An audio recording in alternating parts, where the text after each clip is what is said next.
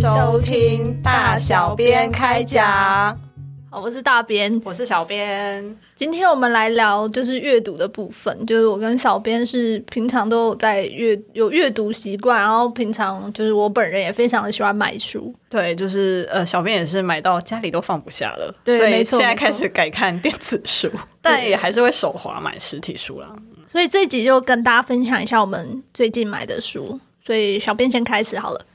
我最近买的书有一本叫做呃《广告与他们的产地》，这这本书是在讲就是呃有一个东京广告人，然后他观察台日两边的一些广告文化，借此就是做出一些分析啊，然后或者分享他的观察心得啦。然后我觉得就是这种看呃文化比较部分还蛮有趣的。最近的话还有买了什么书呢？我想想哦，我刚拿到一本叫做《香江神探》。福尔兹摩斯，我觉得 他太有趣了。福尔摩斯吗？不是，他是算是福尔摩斯的改编创作哦。然后他把场景搬到那个算什么十九世纪末的香港哦，就是那时候香港是那个大英帝国殖民地的时候吗？应该差不多。哦，对对对。然后作者是香港人，然后他就是把福尔摩斯跟华生就是变成两个当时在香港的华人。嗯，然后他是设定说福尔摩斯应该是满人，所以他姓福。哇，对。然后华生是闽南人。哇。然后就是以那个时代背景这样子做一个，就是福尔摩斯一些知名探案的改写，然后当然也会有加入他新的构思啦，就当然不是那种很普通，就是啊，只是把它这样硬是搬到香港，然后硬写改完，然后就没事这样子，就是他也是有加入他的就是构思。然后我现在这样看，觉得还蛮有趣的，之后有机会再来分享大家。那大边最近有看了什么？或是买了什么？最近我先讲最近看，我刚看完一本书，它只是八旗出版的《烈焰焚春》，然后他是在说，就是一个记者，诶，我忘记他是美国还是英国，反正他是西方的记者，那他到那个。中东各地就是大概二零一零到二零一四这段期间是那个就阿拉伯之春嘛，那他会去访问了很多当地人。那我觉得他最有趣的点是在于说他会写很多平民的故事，他不是访问那种就是政要或者是总统之流的人，他是访问就是很多就是对一般老百姓。然后甚至我觉得有一张非常有趣是他在写叙利亚有两个好朋友，但是他们从小就是他们两个人的家庭是非常不一样的，因为一个是。是呃逊尼派，那一个另外一个是什叶派，而不是 呃算是什叶派的分支，叫阿拉维派。对，那他但是他们算是也应该是说，在阿拉伯之春之前，他们两个是非常好的朋友，然后相处的非常好，就是两家互相走动，然后甚至。就是互相照顾家人那种，但是在阿拉伯之春开始，因为就是开始很多动乱嘛，然后革命。阿拉伯之春是其实追求民主没有错，但是因为在阿拉伯地区，大家的那个派别差太多了，然后派别之争也变浮上台面，所以变成说逊尼派跟阿拉维派他们两个想法概念就是越来越不一样，就是他们分歧这样。对分歧，然后之后一个就逃，就是他们就全家流亡到土耳其边境，然后一个就留在叙利亚，但是他们两个从此以后都不相往来，然后。把 Facebook 都互相封锁、删除这个故事，就我觉得这个切入点很有趣，就是因为我觉得我们对中东都不是很了解，尤其是中东的教派真的太多了。嗯，对。对，然后就是我们应该说大家都只有学什叶派、逊尼派，但没想到说就是逊尼派下面还有很多分支，然后什叶派下面也有很多分支。对，没错。然后在就是阿拉伯他们那些国家里面，就很多政党，又是 A B C D E F G 很多种不同的政党，然后代表的又是不。同的想法，这样子，我觉得他最有趣就是他把这些小人物的故事说出来，让大家去更了解阿拉伯之春怎么样在中东的地区造成影响。那另外一套我觉得很有趣的书是那个中国三部曲，我们第三集就要入华列，对对，入入，哎呀，现在不是什么人不辱华，华自辱吗？迟早都要乳的。何不现在就乳呢？对对对，这就中国三部曲是之前就是在 Facebook 上就看到还蛮多讨论的，因为就是他其实是了解近代中国很好的书。那如果大家就是有兴趣看一些比较详细的书评，或者是比较专业的介绍，可以看那个连经的总编涂峰恩大大的脸书。我觉得这套书最厉害的就是它其实也是参考了很多史料，然后那些史料其实都是我们应该一般人很难接触到，因为都是中国官方那边保存下来的数据。那这些数据一般来说应该是不会公开给，对对对对，就就是大家不会知道。对，因为他就是连他们一些比较机密的数据，比如说执行死刑的人数之类，或者是什么出生率、死亡率这种，他们其实在大饥荒时代都想要掩盖的东西，他们其实都拿得到。对对对，所以呃作者人还安好啊。对对，作者是外国人，在香港教书，所以我在猜他可能有，就是他可能有有人保护他吧，我不知道。对对对对对，然后。呃，我就直接爆雷好了，就好像也没有什么，就是就是什么雷问题，因为最主要是中国三部曲最可怕的地方是说，他会介绍很多我们其实都没有听过的历史。那一开始的话，就是从就是国民党跟共产党在长春那边互打国共内战的时候，因为诶应该说共产党在外围要打进去长春，然后长春里面的国民党成员他们是死守的，然后一开始是可以空投食物下去的，但是共产党后来就是把这些。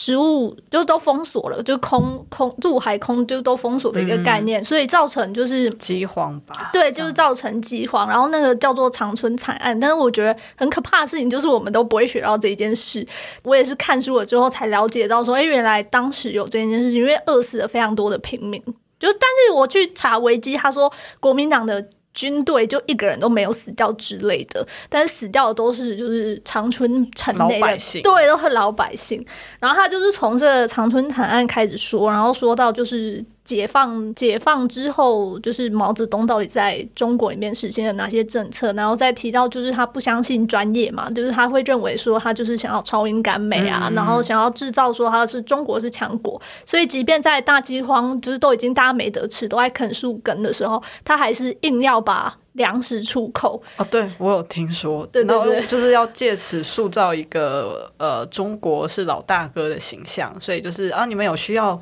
都来都来，我都给我都给这样子。对对对，所以他们就一直疯狂征收，然后变成每个人分配到的粮食就严重不足，所以就是当然就是很多人死亡。但是我觉得最恐怖的事情是，就是他们因为真的都没得吃，就是除了人肉，就是我觉得人吃人这件事情好像也不是秘密了吧？就是大家应该也都知道，大饥荒时代都有人吃人。他们，但我觉得最可怕的事情就是因为他们需要肥料，但是就是又没有足够的肥料，所以他们最后会去把尸体挖出来，然后拿去煮。然后煮成肥料，对，然后我觉得这个真的看了你会吓到，就是我觉得人吃人就已经还就算是因为就是以前都有听说过，真的没得吃的时候会做这件事，或者是吃狗吃动物这种，或啃树皮这种都已经是听过，但是就是把尸体挖出来煮成肥料还是第一次，所以刚开始看到的时候是真的震撼到的感觉，对，没错。或者是就是把人肉卖到黑市去，其实我觉得这些都算是我在我们的就是理解范围内，但是后尸体挖出来做化肥真的是太 太超出我们的想象哦，讲讲讲的好听一点，就是非常的物尽其用吧。哦，这好像有点地域感。对啊，然后中国三部曲的作者是冯克。那个何伟也有出另外一个中国类似中国三部曲的书，就是那个那本书也很好看。但是我今天讲的书是冯克写，他第三本书是在讲文化大革命时期的，从它的历史缘由，然后到中间就是各种斗争，以及它结束之后，中国人民现在到底是怎么样，就是过到现在。但是我觉得这本文化大革命这本会比较难读，对我来说是因为。虽然我们大家都就是历史上都有学文化大革命是什么海瑞罢官开始啊，然后有红卫兵啊等等的，就是这方面也有很多人在写。但是最困难的对我来说，是因为除了红卫兵之外，又有反红卫兵，就是有很多不同的派系。那反红卫兵之后又有反反红卫兵，所以其实你到最后你已经不知道说到底谁是这毛泽东那一派，或者是哪哪一派这样。其实他们就是。新的一派出来，就会一直去斗争前面那一派的人。那反正就是到最后就是看时事嘛，就是说你有站队的话，你就没事；你站错就就局局这样子。对，所以我会觉得这个部分对我来说是还蛮困难的。不过总的来说，中国三部曲是真的了解中国非常好的书。就我觉得，如果是对这方面中国近代史有兴趣的人，其实真的都应该看一下。那我们这个部分就讲到这里。小编就是也有要聊他最近。看的书，就是我们请小编来跟我们分享一下。好，呃，我今天要分享的书是开头的时候有稍微提到，就是这本书名叫做《广告与他们的产地》。那作者东京碎片，呃，就前面有稍微介绍过，他是一位在日本工作的广告人。那他还蛮特别的是，就是作者东京碎片他会中文，而且他是有能力用中文写作的。他曾经在呃二零一二到二零一四年的时候担任成品站的驻站作家。这本书他其实应该算是台湾的出版社向他邀稿，就是类似提气话，就是邀请他比较台日双方，就是对于一些可能是同样的产品，那他们在广告上会有什么样的差异这样子。那作者他在这本书中，他主要是收集了从二零一五年到二零二一年间的广告案例。那里面就是分成蛮多不同的项目啊，比如说有广告药啊、饮料啊、保险，或是彩妆跟超市等不同的主题。那今天的话，我就在这边先分享两个，就是我觉得其实他这本书都很好看，但是这两个我觉得就是还算是蛮有代表性，可以拿出来讲一下的。那第一个是台日的感冒药广告。呃，作者在这一章的这个标题，他其实有取一个很有趣的，算是副标，叫做“台湾人的节奏感 vs 日本人的责任感”。然后他这个小标其实大概就算是很精辟的点出了 双方就是在广感冒药上广告的不同的手法取向。嗯，就是说他观察到，就是像台湾的广感冒药。呃，非常常见的一个广告手法就是他会编那种很朗朗上口的广告歌。那最有名就是大家都知道那个丝丝 感冒用丝丝，然后或者是说，呃，就算是所谓日系的品牌到台湾来发展的话，他们其实也会顺应本地的潮流、潮流或是那个习惯，就是他们也会编新的广告歌。比如说像新乐乐，它中文是写新乐乐，但它其实广告上应该会讲说是新露露。就是大家应该有听过，对，讲新露露，大家应该就知道，或者说那个百宝能哦。而且很有趣的是，就是我们大家印象中的新露露跟百宝能的广告，其实它拍摄时候会让你觉得它好像是直接买日本原始版，然后只是进来之后可能配重新配一个中文的配音，就是至少我自己以前在看这些广告时候会有这样子的印象。但是他其实说这些广告其实是台湾拍的，然后他们等于说为了要强调让观众一看就知道说哦，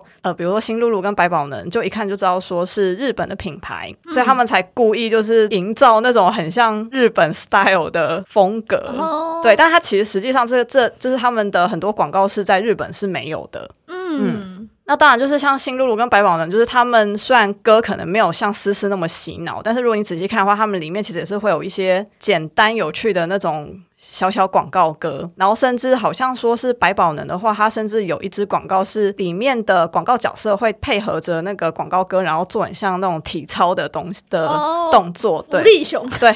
就很像福利熊秀福利，然后大家就开始跳舞那种感觉。然后整体来说，台湾的感冒药，它的广告会强调说：“哎，你服用之后痊愈之后那种快乐的感觉。”嗯，那但是日本的广告呢，它就是取向很不一样，它是向消费者传递所谓的“哎，你必须要把感冒治好的这个逻辑”。那这样讲有点抽象。那他正好在书里面，他就举了百宝能、台日各一个广告为例，然后大家可以比较一下内容，大家就知道那个。这到底是什么意思了？呃，像以台湾版的话，百宝能广告它就是说，哎，妈妈在做家事，然后诶，突然间打了个喷嚏，之后他场景里面有小朋友，那小朋友就是啊，觉得很担心，说啊，妈妈怎么打喷嚏，是不是感冒了？然后这时候他们的吉祥物百宝能先生就是突然间闯入现场，然后他就会献上那个感冒药，然后接着就是会说明药效，说啊，可能就是。有感冒症状的时候，快速吃，快速有效等等的，然后之后再搭配，就是可能大家做个欢乐的体操，然后最后的场景就是，哎，妈妈恢复健康，然后快乐跟小孩子就是可能一起出门骑脚踏车玩啊之类，就是这样子的，呃，大概是这样子的内容。那如果是日本版的话呢，它一样是有一出是，呃，妈妈也是不舒服，然后躺在沙发上休息，小孩子很担心，小孩子他就是想要照顾妈妈，然后他就是会，呃，比如妈妈躺在床，呃，沙发上的时候，他可能就是啊，帮妈妈盖个小被被，接着就。就是自己想要帮忙洗碗，但是因为广告里面的小孩年纪，他是说呃，在视觉上可能是六七岁或是更小一点的女童，就是那种自己搬一张小板凳啊，努力垫高，然后要在洗碗槽洗碗，整个画面就是可能会让你觉得说啊，他年纪好像是不是太小了，然后这样是不是有点危险，让人觉得不放心。然后他说。他拍这一幕的用意呢，就是要让呃，因为至少他这一支广告诉求应该算是妈妈们，就是要让妈妈们兴起说啊，为了不让我的孩子担心，我一定要赶快治好感冒，所以我要赶快买百宝能来吃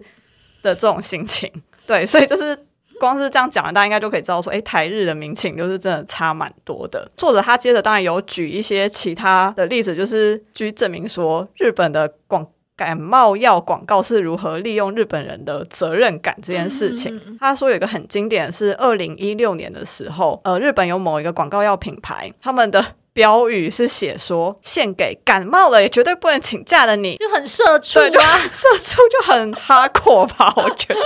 然后它的作用，呃，其实也不是说作用啊，因为本来说以日本的民族性来讲，他们其实就是一个很怕造成别人麻烦的民族。那所以就是他这句话背后当然也就是暗示说啊，你如果自己没有办法上班，你会造成你同事甚至可能客户等等的困扰。因此，就是日本的广告都会走这种，就是让人觉得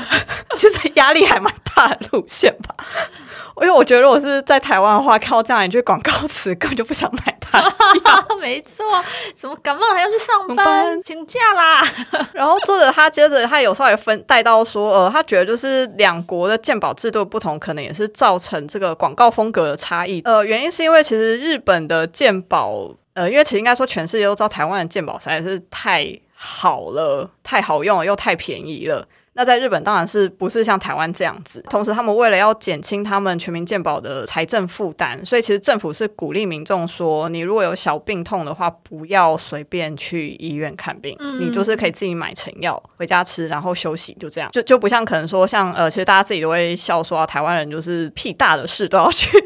诊所就是看挂个号哪个药才安心那种，嗯就是大家会这样笑。可是就是在日本，他们的健保制度是基本上不鼓励这样子的事情啊。那不过他是说，其实呃，他在这一两年，他其实也有开始发现说，诶，像日本这么一个强调说个人责任啊，不要造成大家麻烦呐，然后或者说甚至有点过劳社畜的这种风气，其实已经开始慢慢舆论有开始在改变了。他就有说到说是二零二零年的时候啊。一个原因是因为，就是其实大家开始发现说，哎，以前大家会觉得哦，感冒这种小事，你就是自己吃感冒药，嗯，然后可能甚至说是啊，你是吃了稍微好一点之后就继续回公司上班这样子，嗯，可是现在大家发现说，哎，其实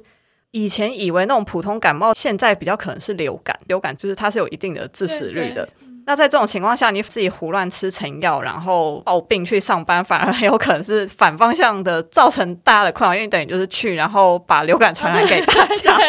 对，呃，这一方面是一个大家对于疾病的开始有不一样的认识啊，就发现说，哎，其实流感这件事好像是要认真对待的。那在另外一个原因是过劳的议题，他们其实自己也都知道。然后大概在嗯二零一九啊二零二零，其实大家也开始就是有更深切的反省啊，就是也觉得说啊，你都已经感冒了，那。那甚至有时候你生病不舒服，它其实可能已经是一个你过劳的一个征兆，其实是你身体其他地方在跟你抗议了，然后它用一个很像感冒发炎的对发炎的方式这样展现出来。这种情况下，其实不是应该是鼓励员工要好好照顾自己的身体吗？而不是说哦，你就是感冒了也，绝对不能请假，然后吃药给我来上班这样子的氛围。那所以百宝能的广告，他们在二零一九年，就是我前面刚刚说的那个。呃，妈妈因为生病，然后所以没办法做家事，然后呃，要就是小朋友很辛苦的洗碗的这个广告，就是这个风格，他们其实在二零一九年的时候也开始做了调整。那他是改成说，妈妈在沙发上休息，然后是有年纪比较大，可能比如说已经国高中的女儿关心妈妈说啊，妈妈你不舒服的话，那就好好休息吧。那今天的晚餐就是是由我来献上我的厨艺吧。这种稍微愉快、然后明亮一点的风格，就不再是像我前面说的那样，是哦，他好像要诉求说让妈妈们感到自责、担心，然后去买药来吃这种 style。嗯，然后呃，作者他他对于台湾的感冒药广告界，他做一个我觉得很有趣的。算是结尾吧。他说，就是他观察到，其实台湾的感冒药广告其实竞争还蛮激烈的。嗯，然后他觉得有一部分原因，应该也是因为，就是也是跟健保制度有关啦。因为台湾人他们不见得需要买你成药来吃，那所以就是各家厂商当然就是要使出浑身解数，在广告中说服大家说，你为什么要来买我们的药，而不是去 看看医生这样子。但是他说，就是整体来说，他觉得台湾感冒药广告里的世界充满了和平，让人很放心。我觉得结语很可爱。接下来我要分享的另外一段是呃台日的泡面广告的比较。那他在台日泡面广告他下的副标就是是感人的故事还是笑话？这边他就是直接破题说，原因是因为他发现啊，台湾的泡面广告中有一种类型是日本基本上看不到的。他基本上他自己是在日本应该是没有搜到，但是他说这个拍摄的类型在台湾很常见，嗯，就是感人风的广告，泡面广告哦。比如说，呃，我觉得比较有名的就是像统一面的小时光面馆系列。哦，我不知道大家有没有看过，就是他小时光面馆系列，我觉得它有一点点就是类似深夜食堂那种风格啦，只是说它小时光面馆应该是不限于晚上，它应该就是一个普通大家可以去吃中餐跟就是晚餐的店，然后基本上里面他会用就是前来的客户，他们都会向老板点一份就是由统一面的产品做成的料理，在他们吃的过程中可能会带。出这些客人身上感人的故事，呃，比如他举一个例子是说，有一集就是一个爸爸，然后到店里面点说病逝的女儿生前最爱吃的一道统一面小料理。哦，对，就是走这种嗯感人风格广告。然后或者说，嗯，他自己也有看到另外一个是叫真面堂。就是品牌是真面堂，然后他们有推出两部，就是叫做真面密码系列。呃，那真面堂的代言人是修杰楷，那他在这个广告里面是扮演说他跟女主角他们算是同事吧，然后呃应该，然后同时应该也是相识十年的好朋友。然后但是男生基本上是暗恋女生，但是这中间可能因为各种原因都没有告白。嗯，然后在就是广告开始的这个时间点，就是女生她很有可能会外派到美国去，而且一待可能会待一段时间，所以男生就是假。借着也不能讲假借，他是借着说哦，要教他如何用真面堂的产品 做出好吃的料理，照顾自己的名义，就是到他家，然后就帮他煮饭啊，煮面，其实不是煮饭，就是煮面给他吃。然后呃，他在反正剧情里面，他就是有带到说，哎，男主角他就有透过他在面里面放的那些材料，向女主角就是告白。对，迂回哦，对，就是一个很迂回的广告。然后总而言之，就是女主角其实后来还有识破，就是男主角留的这个密码。然后最后他就以说他吃掉哪些东西，然后留下来的那些就是他的答复。那当然就是最后他们也还算是算是有情人终成眷属那种感觉，就是有开始交往。作者说他这个广告他看起来他觉得基本上也是走一个比较温馨啊感人的路线。那但是他说像这种温馨感人的路线呢，在日本是看不到的，因为日本的泡面他们基本上是走所谓的哭手搞笑风。嗯，然后甚至说他在看那个真面密码的时候，呃，就像刚刚大边有说到，就说哦他觉得那是。一个很迂回的告白方式，作者他也说他看完之后感动之余，但是等到他平静下来之后，他也是开始想起里面有各种不合理的。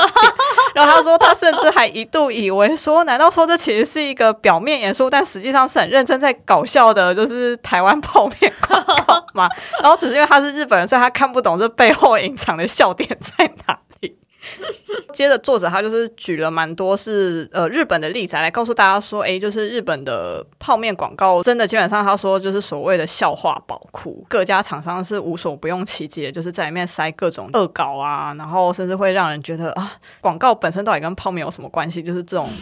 奇特的笑点。呃，他有找到一两支是算是从家人的牵绊，就是来呃着手的泡面广告，其实是比较轻松的风格。他们拍了很多，也是一系列啦，就那那一款泡面，他拍一系列广告，那基本上会是由代言人饰演的怪叔叔，就是任意闯入民宅。比如说，他有的可能是他就会突然间跑到出现在家里，然后对爸爸说：“哎呀，帮你就是努力念书、准备大考的女儿泡一碗泡面给她吃吧，让她知道你对她的爱。”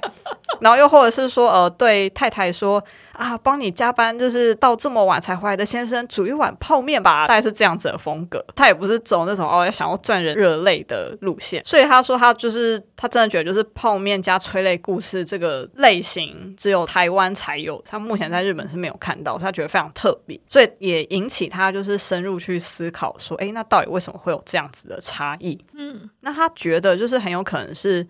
跟泡面在两国的食物中的地位有关系，因为他是说，呃，日本的泡面首度问世于一九五八年，然后之后就是一九六零年代嘛，然后那时候其实算是日本经济高度的成长期。当时的老公他们觉得泡面就是不用花费心力准备的食物，假愁霸，而且这个假愁霸是上不了台面的那一种，就是太 cheap 了，所以就是你不需要花太多心思在他身上这种形象。然后一路到后来，就是比如说八零年代的时候，泡面开始不是以前啦，有一阵子就是大家会说什么啊泡面不健康啊，比如什么调味太重，然后甚至可能还会说哦什么里面都加防腐剂啊，吃了会变木乃伊之类的。当时在日本，大家也是也有类似的这种讨论，这让泡面的形象当然就是也没办法翻身啦。就是本来就已经很廉价的东西，然后在那个时候又产生出这种有健康上的疑虑，那你当然就更觉得啊，它就是彻彻底底很糟糕的垃圾食物这样子。然后所以也因此说，泡面在日本的食物的地位里面，就大家觉得它是 level 低的这样。当这个东西 level 很低的时候，他们可能就会在广告上就会觉得说，它就不需要走什么严肃认真、感人的路线，因为他们会觉得这样很违和啊。这是日本这这边的情况。那接着他也就是提到了台湾的部分，呃，他自己之所以就是也会有这个泡面在台湾的食物地位中是稍微比较高一点的想法，也是因为他看到有泡面广告里面是会让大家把泡面当贡品，然后因为他自己有来过台湾，我猜他可能也有看过，就是呃路边有人在拜拜的时候是放泡面。然后他自己觉得说，如果泡面你愿意拿来当贡品的话，那其实是不是暗示说泡面的地位在台湾其实没有那么低？因为你贡品是献给神明嘛，或是敬鬼神，那那你一定不会拿就是太糟糕的食物给他们吃。所以他觉得就是至少从这一点就让他想到说可以往这个方向就是继续调查。那后来他发现说，原因很有可能是因为台湾最早的泡面，它原本是一九六七年的时候日清跟台湾厂商合作的生力面，可是随后统一。公司他们在一九七一年的时候推出统一面，但是因为一开始是没办法跟生力面打对台，那后来据说就是统一集团他们为了想要改善这项产品，所以他们是以台南杜小月蛋仔面为范本去改那个口味。隔年接着又趁势推出肉燥面，统一它的产品其实就是开始慢慢获得越来越多的市场的支持，到最后甚至是将生力面就是逼出台湾市场。那所以说他发现说，哎，就是有可能是因为这个原因。所以统一面他们推出的泡面，等于是跟台湾的传统小吃做了一个连接，就是想要主打所谓熟悉的味道。当它变成一个所谓熟悉的味道，然后甚至是跟传统小吃啊，或是这种家常菜稍微有所连接的时候，那它的地位当然就不会是跟日本当时他们对泡面的那种看法。嗯，所以也就是说，他从这一点，他觉得呃，这个差异就是为何台日两边的泡面广告会有这种手法上的差异。然后以上就是我分享这一本书。里面的两个例子，那它里面其实还有很多。然后看，其实我觉得他看了就是真的还蛮有趣的。你可以了解说，哎，就是比如说像保险的那边那一章，你就可以看到说，哎，台湾人面对死亡跟日本人面对死亡这种议题的时候，就是两个国家会。或两个民族他们会有什么不一样的应对方法？那或者说，虽然可能大家都是多少还是有点避讳这件事情，但是厂商他们又会怎么去切入那个点？这样子。所以总而言之，这本书我还蛮推荐大家看的，而且尤其是他收入的案例，就是从二零一五到二零二一年。